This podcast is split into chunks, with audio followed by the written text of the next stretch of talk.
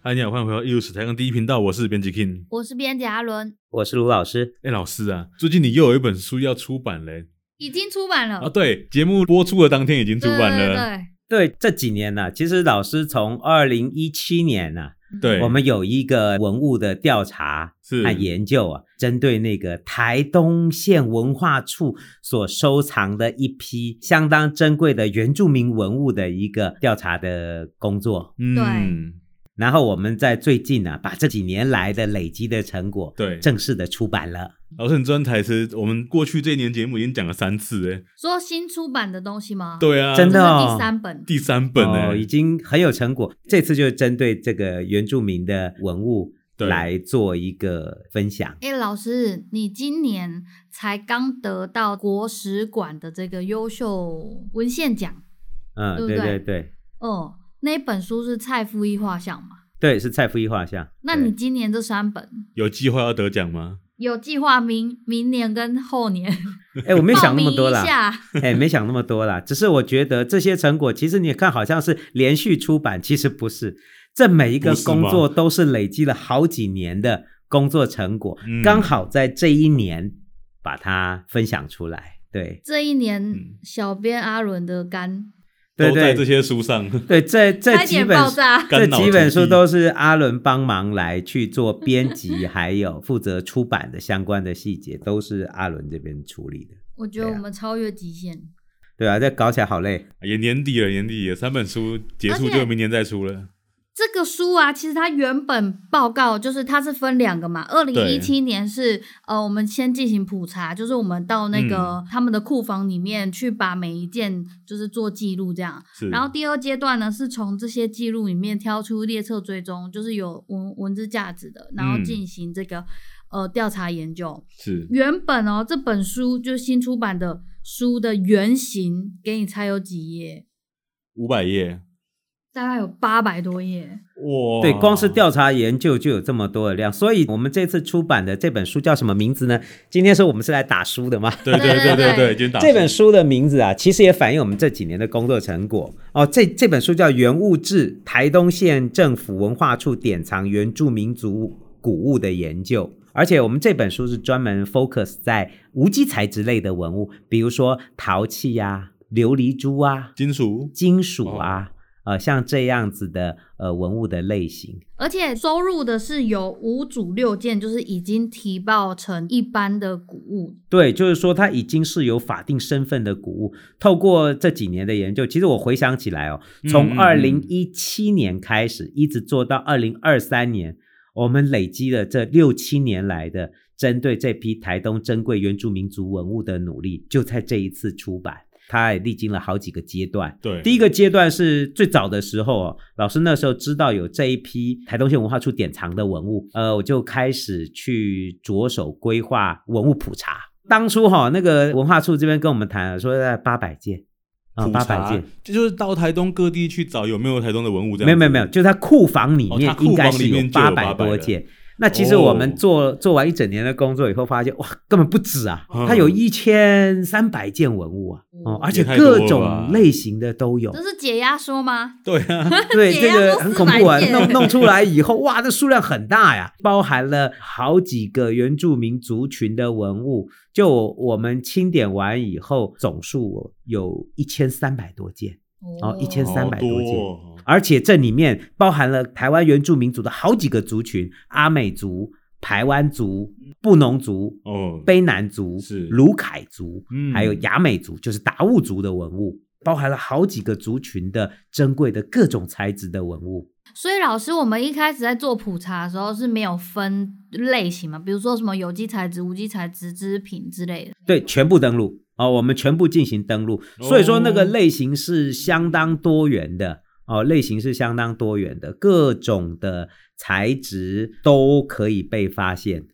这些文物其实已经收藏了很多年了。后来哦，我们开始调查的时候哦、就找那个最原始的账册，发现这些文物的收藏啊，可以追溯到一九八零年代。九八零哦，就还没是出生距呢今三十年前吧，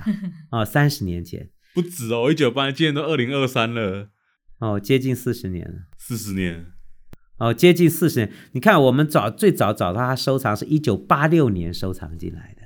哇，然后最后一个购藏的记录，这因为他们是典藏的嘛，就是嗯收购的原住民文物。最晚我们看到有二零零二年的购藏记录，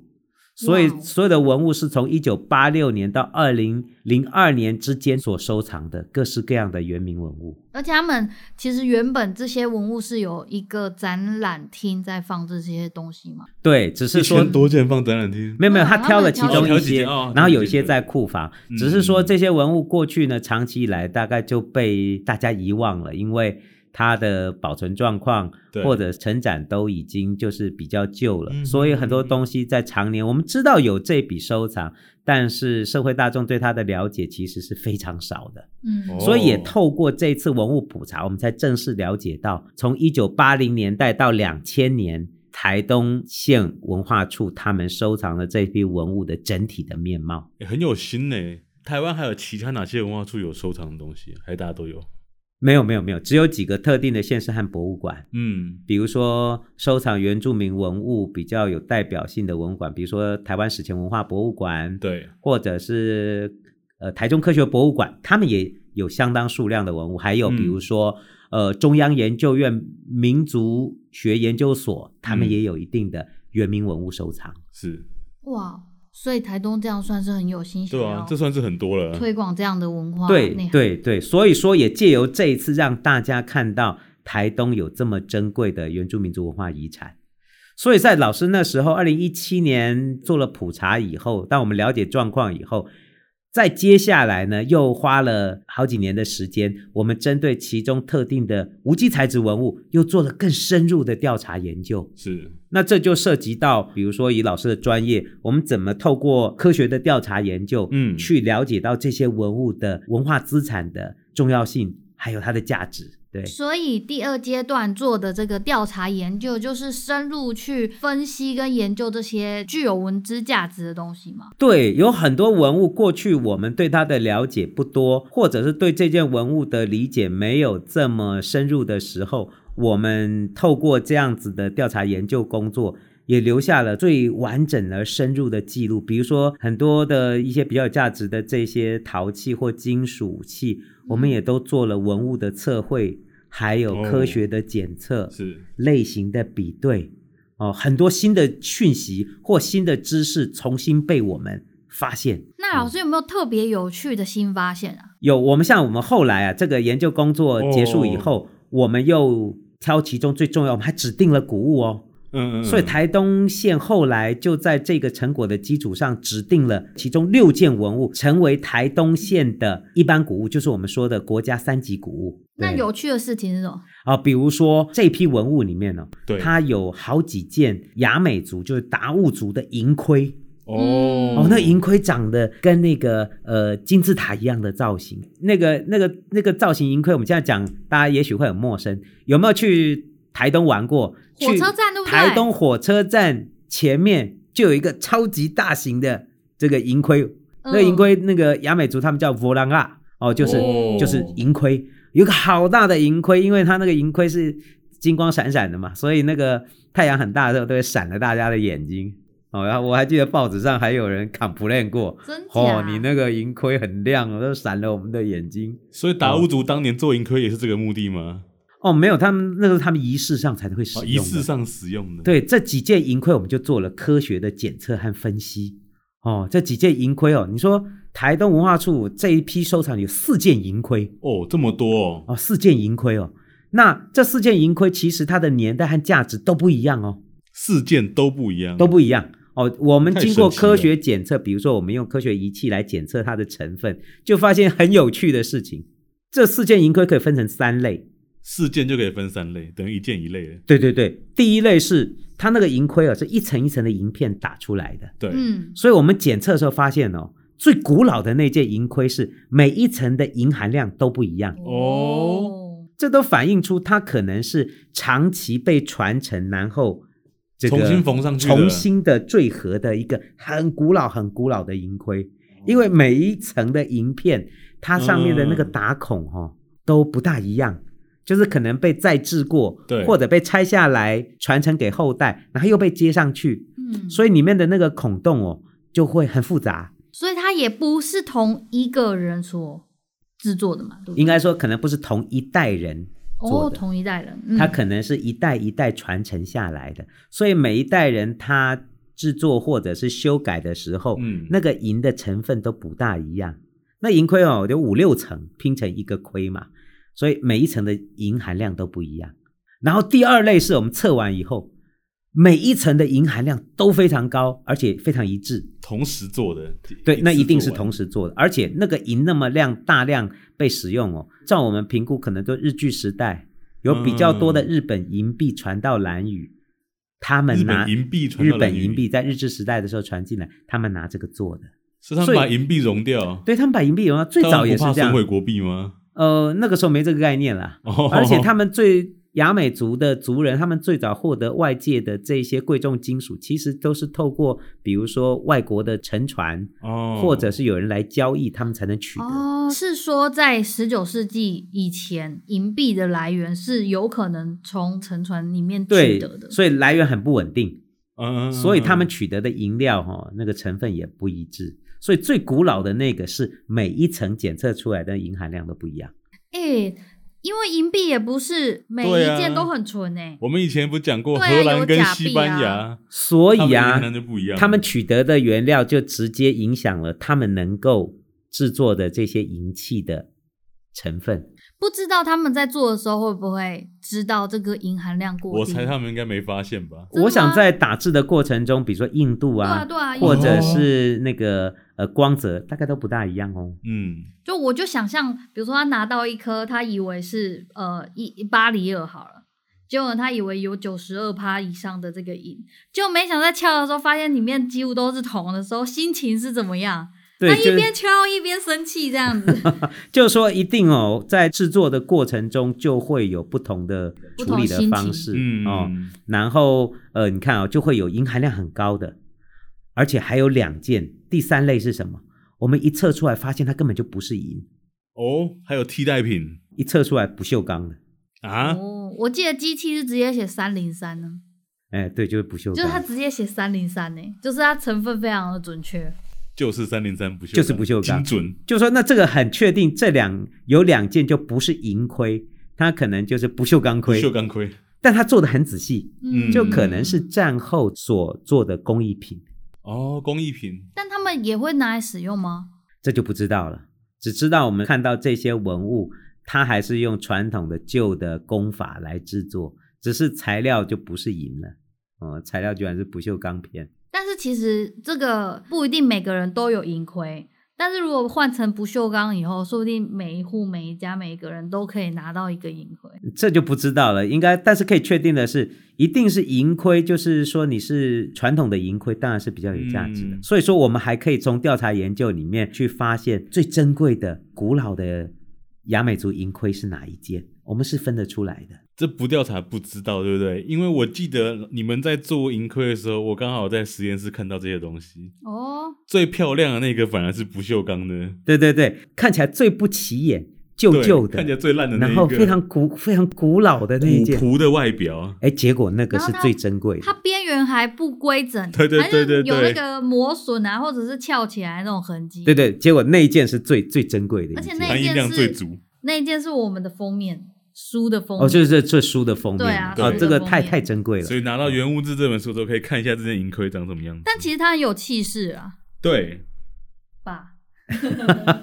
对，你看就可以看到时间，所以说你说这件银盔什么时候做的，我只能说它应该是很古老的，可能是二十世纪以前的一个嗯非常古老的传世品。哦，因为原住民族文物要做年代的断定，其实是比较有技术上的困难哦，所以说这一件其实也反映它的非常古老的那个流传的过程。达悟族的就提报成一般古物，还有一件很大很大的这个陶罐，对，有一个超级大陶罐，超级大陶罐，哦，那个陶罐它五十公分哎、哎50高公分五非十常大公分，呃，经过我们的那个类型的比较哦，就是说目前呢、全国各博物馆收藏的雅美族，就是达悟族的这种陶罐哦，这一个尺寸是非常大的。这种陶罐通常像这样的造型的都是炊煮用的陶罐，哦，煮饭的，呃，煮汤的，煮汤的哦，哦，或者是煮料理食物的。嗯嗯嗯所以像这么大的炊煮用的陶罐，真的非常罕见哦，非常罕见。我觉得最难的其实是因为呃，达悟族他们是用这个手塑嘛，或者对泥条盘煮对，的这是方式手做的哦，这是手手工做起来的陶对啊罐哦，不是拉胚的哦，而且它其实没有很厚诶、它其实胎壁是蛮蛮薄的。对，你说这么大一个陶罐，人家抱起来哈、不会很重，对啊，你就很嗯小心。你知道这件陶罐，我们要做调查研究的时候，我们很多文物有移到我们南实艺验大的室实验嗯室来进行对检测和处理。像这一件大陶罐哈、那就不敢动。对，我们是直接在台东把它的记录都做完，因为移动会有危险哦。我 们测绘啊、检测都在台东现地做完，嗯因为不意愿意移动这么长的距离，可能它就会有有危险。对啊，超级可怕的。那时候，因为我们去台东有进行一些就是包装的嗯流程嘛，然后老师会一直说你们不要动，这让我来。 然后就一个人扛了，然后都看不到老师的人的身体， 然后就把它放在桌子上，然后我们就进行测绘，这样对对对，因为如果有了个什么闪失，各位就直接逃亡就好了。直接啊，走你就直接逃亡了，反正也赔不起 了，可以赔吗？这无价之宝，这不能，这赔不了，赔不了。所以说，那个呃，我们都要非常小心的来处理这些、嗯呃珍贵的文物。而且除此之外，它做好了之后还要烧、欸，所以对它要搞一个那么大的露天堆烧的地方，我觉得很麻烦，就而且就还要烧熟、欸，就说，就老师对于原住民族制陶技术的理解的话，在这种很传统的制陶法里面，它没有窑的啊、嗯，这是露天堆烧的啊、所以这个东西要在露天的火塘里面烧起来，烧然后三也不能天哦炸掉哦，也不能裂开哦，而且还要烧熟哦，真的很难。这真是非常珍贵的陶器。所以它使用的时候就是直接放在火上面，对不对？这个、哦、直接在火上就是石头堆炊煮起，来的对，地方，然后其实就装水，蓝雨的这些陶器哦，他们那个粘土的抗膨胀系数是非常好的啊、哦你不要看这些都是陶器，嗯好像看起来很脆弱，哎，不会哦，它在火上加热是不会炸掉的哦。嗯哦，他们其实很耐得住高温的。这些陶器就是当时传统的蓝语的雅美族，他们真的日常生活使用的陶器。这陶器的表面你都还可以看到过去曾经被使用的痕迹，因为上面有时候都还会有一些积碳呐、或者是嗯真的是被使用的陶器。啊，达悟族人不是喜欢吃鱼汤吗？所以对，这这种个陶罐很多是拿来煮煮鱼鱼的汤的哦，拿来煮食物的。在我们这个书里面，老师还专门用当时以前留下来的很古老的老照片，嗯来看到他们是怎么使用这些陶罐来炊煮食物的，这是很重要的。那在我们这一次的已经指定的台东县古物的这些珍贵原民文物里面，还有那个阿美族的陶罐，也是陶罐但是那个陶罐就不是食用的，可能跟祭祀有关哦哦。像这种陶罐，在阿美族的称呼里面，过去可能称之为 divas 或者叫 Divas bodok 这种祭祀用的、跟宗教仪式有关的古陶壶。这种小陶壶、小陶罐哦，表面都已经有皮壳了，你知道吗？皮壳，所就以是流说传很久，流传很久，使用很久，那个陶罐的表面都有很温润的这一种陶器的光泽。那光照下去会反光哎，亮会亮的，反光的哎。这种陶罐都可以让我们有所理解，它是流传非常久远的阿美族的陶罐。那这个陶罐会被列为古物，它最特殊的点是什么？其实哦，那个陶罐的造型，还有我们从调查资料里面看嗯到，跟阿美族传统的宗教仪式是有关系的。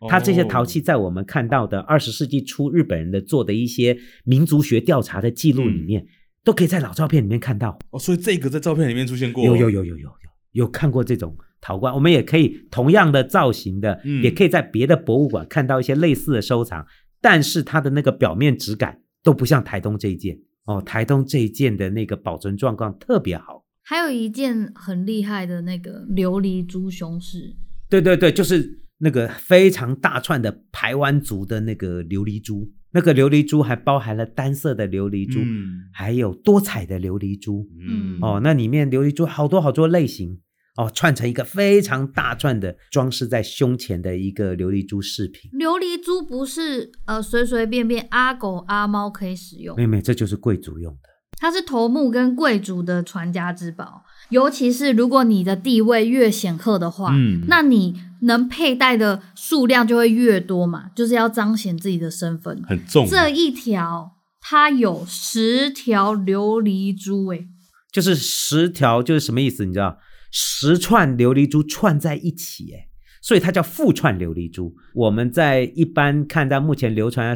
在那个呃一般能看到的哦，它串起来顶多三串五串串在一起，嗯，这一串是十串串在一起。而且这个收藏很珍贵的是，它连保存琉璃珠的那个小的圆形的哦藤盒，都还装留琉着璃珠的藤盒都还在，那个藤边好漂亮的。台湾族的贵族他们收藏这些琉璃珠都有专门的盒子，所以这一件的指定是带着盒子一起被指定的吗？哎，带着盒子一起指定的。所以就是一组两件这样。哦，它是一组两件，对这些琉璃珠，我们仔细做过显微放大，都可以看到，这真的是老琉璃珠，古老的琉璃怎珠。么说？在显微放怎么看得大出来看到哈、表面有一些侵蚀的一些风化的小的那个孔洞啊，嗯你都可以看到它的表面其实都是有长时间风化的痕迹。这些珠子都已经历经了非常古老的流传的历史，而且我们经过那个成分分析检测发现，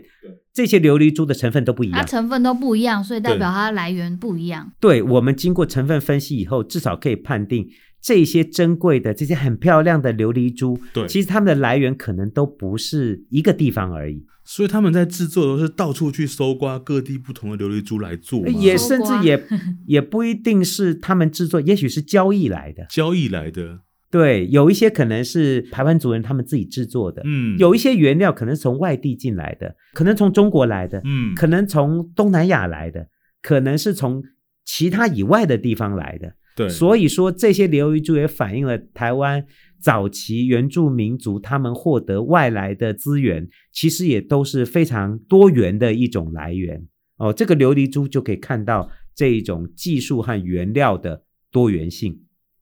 那我相信很多人都知道，琉璃珠的造型很多样，有蓝色的，有白色的，对，它那是红黄不一样的、哦色。旁边的那个嗯坠饰都是小的单色琉璃珠，到最中间的地方对就对是对很多漂彩亮的琉璃珠，里面有各式各样的造型，比如说有蜻蜓眼珠的那个造型，也有里面是流动的线条的纹饰，所以那一串起来是五彩缤纷的哦，各种颜色都有。哦，很漂亮，而且就我们看到过去的调查研究，每一个珠子，台湾族人都赋予它特定的价值，还有重要性，哦还有它的特征，所以还有不同的名还有意字义哦。啊哦所以假设蜻蜓眼就有一个它象征的意涵是吗？对它这个珠子，嗯台湾族人都会赋予这些特定的珠子有特定的意涵，他们的贵族体系对于这些认定都很重要，然后给它特定的名字，比如说这种高贵漂亮的珠就叫做牡蛎牡蛎蛋，哎，对对对，就是它有专门的名字，也有孔雀之珠，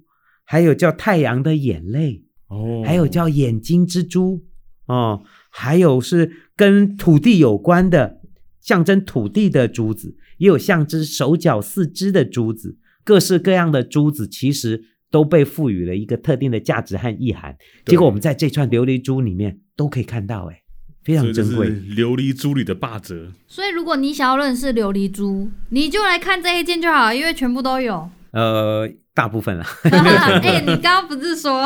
呃，但都有因为它这个呃，台东县文化处收藏的还不是只有一串哦，我们这对提报了一串作为古物，其他还有两三串，只是其他串没有那么多串，就是它是十条嘛，其他对串对是比对较，少。其他算少一点，嗯但是还是非常有价值。没有这么贵族对气息重。对，所以说这次研究也可以让我们看到这批文物的多样性，甚至在这批收藏里面，至少有三件台湾族的那种，我们以前叫青铜刀啊，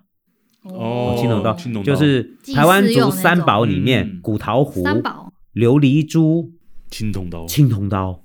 在这一批收藏里面都有。只是很有趣的是，我们检测了青铜刀以后，对，发现它青铜刀的刀柄不是青铜的，那是什么哦？分开做的，是黄铜的啊，这都代表不同的意涵哦。哦，以前的我们说青铜就是铜锡合金嘛，对，结果我们检测以后发现呢，这几件是铜锌合金，是只有刀柄是黄铜吗？然后刀刃还是刀刃是青铁刃，铜哦，刀所刃以是铁应该叫刃哦铜柄铁刀才对。哦。哎那我有铜柄铁刀问题嗯，就是因为老师你那时候做研究的时候，不是跑遍台湾的各大博物馆，嗯，嗯然后呢，，就是希望可以取得青铜刀的呃成分吗？嗯嗯嗯，那目前为止，就是所有的这种青铜刀，可以这么说啊，青铜刀、应该我们准它确的应该叫铜柄铁刀啦。铜柄铁刀的那个柄都是青铜吗？还是黄所以铜？现在看起来，青铜和黄铜都有，都有哦，就是铜锡合金跟嗯铜锌合金看来都有，而且它的造型或者是有一些特定的细节，我们在过去调查资料里面还可以做出一些对应的关系。对，所以我台东现在收有这件是黄铜刀柄，对，是铁刀黄铜是柄而且它好几把，啊它好几啊，把，它至少有三把哎，哦，至少有三把。嗯然后这些跟其他海外的博物馆收藏都有一些类型上的关联性，嗯甚至是跟台湾考古出土的铜柄铁刀或者是青铜刀柄都有关系。哦，所以这一批文物不但是具有文化和艺术价值，它也是很珍贵的原住民族文物研究的案例。说到艺术价值啊，这个铜柄铁刀这个品相长的造型真的非常帅气，对，它是一个一个人的形状，但是里面又有非常复杂的一个人的形态组合起来的一个刀柄。它刀柄看起来像是一个人脸，对对，算是一个人脸，但是呢，里面就不是只有一个人，好几个小人站在那个整个对结构里面。哦那很刀复刃的杂话就像是一只匕首这样子。对对对对对，有长有短。对，有长有短，但是终归造型是匕首。所以那个铁刃的造型很多样。铜柄我们现在看起来大概就那么三四个类型，哦，反而铜柄的造型很规铜柄整有，三四种类型哦。嗯，那个铁刃的话就各式各样哼哼啊、哼铁刃就各式各样。其实这个研究也深化了我们对于这些文物的理解。那这些铜柄铁刀的族属是固定的吗？还是每族都会用它？没有没有没有没有就，只有台湾族会目前用只知道台湾族的最具有代表性。哦哦，那其他族的话，过去的一些调查记录里面，在台湾其他地方确实有采到类似的东西，但数量就少。数量就不多。嗯然后再来的话，可能要到金属器时代的，比如说十三行遗址嗯嗯嗯，就有发现过类似的东西。哦，在台东的旧香兰遗址还找到了模具，模就是具铸造这种铜柄铁刀的模具都找到哇，了。那这个很厉害。他们可能是自己铸造的，对，有有可可能能是都自跟己旧铸香造兰的，买也有的可能是外来的。在这个部分，其实呃，我们对它的研究还有待累积。嗯，对嗯那老师，我们说台湾族三宝里面啊，铁刀出现了，琉璃珠也出现了，那还有没有他们的桃核啊？有啊，他那个收藏里面至少有好几件这个排湾族或卢凯族的古陶壶嗯啊，古陶壶那真是古陶壶，就是从非常远古的时候一直流传到今天，在排湾族或卢凯族贵族手上所保留的古陶壶，在这一批文物的收藏里面，我们也看到好几件。好几件哦。好几件，其中有一件哦，它那个古陶壶哦，造型是圆形的，然后肩部有一些刻花的纹饰。我们在做检测的时候就会发现，它曾经被修补过，我、哦连这都检测得出来哦。对，它曾经被修补过，而且修补是用金属来修补的，啊，怎么会这样？对，而且我们。经过检测，那个修补的三个修补的地方的那个金属还不一样，嘿，所以是修三次的意思。呃，至少是在这么古老的流传的过程中，它可能一直被相当珍惜的保存，然后对也被修复。所以说，我们看到那那个修补的地方的结构都还不大一样，哦，这是非常重要的一个讯息，因为我们知道这些古陶壶流传久远，它的很多地方都可能有时候会有一些破损，比如说像目前已经指定古物的这件古陶壶，嗯，它原先是有圈足的，但是现在，但是现在我们看到圈足已经脱落了，那你怎么知道有圈族啊？它下面有圈足的痕迹。哦我们翻过来看的时候，就可以看到它是本来应该是一个有圈足的葡而萄且壶。因为有比对其他那个有圈哦同族类型的文物，对对，而且哦，在整个排湾族传世古陶壶，他们有那个不同的级数，嗯嗯，它有好几级古陶壶。经过我们的研究，这个古陶壶的类型相当清楚，它还可以分到特定的分级里面去。是哦。哦、那它是第几集？就任先明的记录，大概是第四级的古陶壶，第四集也第算四级是或第六级的古陶壶。第四集算是很高级吗？哦，这个能够算上级数的都很珍贵。哦，原来是这样。就像古物，就算是一般古物，第三集还是很珍贵。那是啊，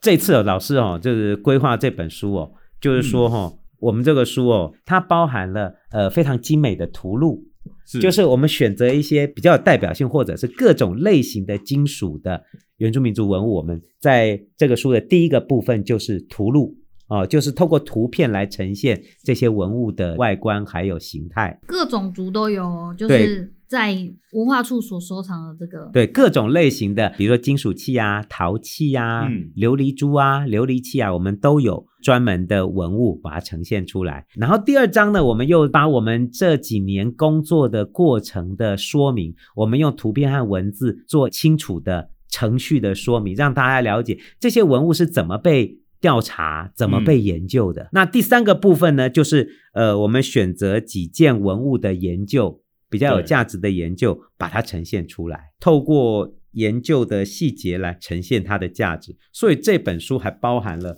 呃这三个不同的部分是，哦，所以说是你买一本书就可以得到三个很重要的讯息。也是面对不同的客群呐、对不对？是学者、学界啊，喜欢就看后面研究的部分。